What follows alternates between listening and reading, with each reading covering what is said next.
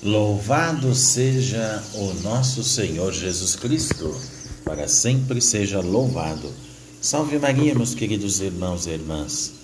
Que todos recebam a paz e a bênção de Deus para esse dia. Hoje, meus queridos irmãos e irmãs, nós estamos entrando no dia 4 de agosto de 2021. Queremos saudar também a todos os nossos irmãos e irmãs que nos acompanham pelos meios de comunicação social, sobretudo pelo meio da Via Rádio. Receba a nossa saudação fraterna. Hoje, nesse dia 4 de agosto, nós temos uma data muito especial e querida.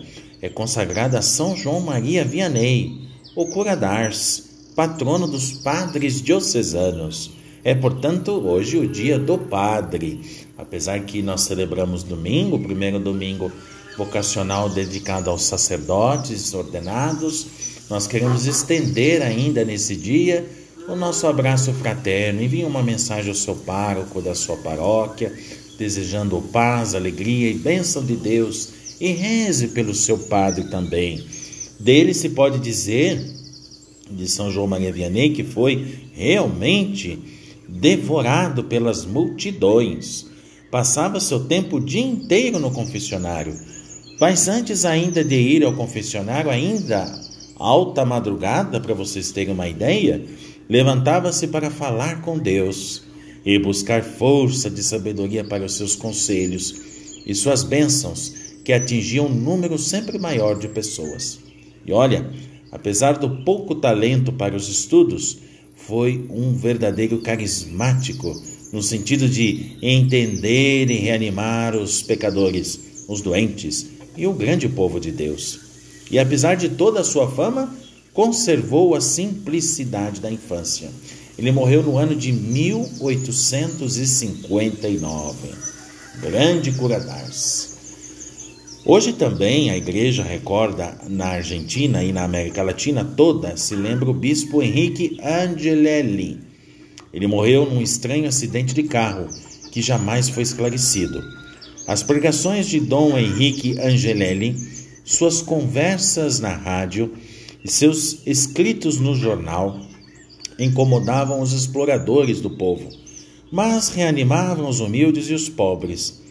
Paulo VI que era o Papa da época, deu-lhe muita força e muito apoio para que fosse na Argentina, na cidade de La Rioja, uh, o grande apóstolo dos pobres. Desapareceu naquele misterioso crime em 1976. Depois, em El Salvador, também hoje, é lembrado o padre Alírio Napoleão Macias. Ele que aos 40 anos em 1979, foi metralhado por três homens no interior da igreja, enquanto celebrava a Eucaristia. Portanto, morreu exatamente como o nosso conhecido, né, nos nossos tempos aí da década de 80, o arcebispo Oscar Romero, apóstolo das comunidades de base.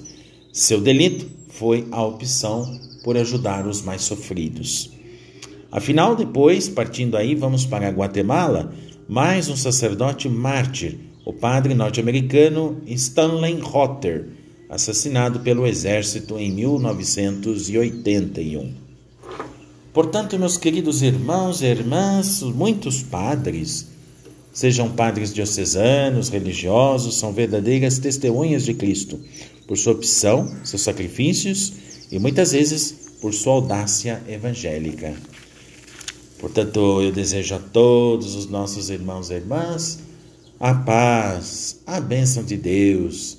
E voltamos aqui amanhã com mais um santo do dia, se Deus quiser.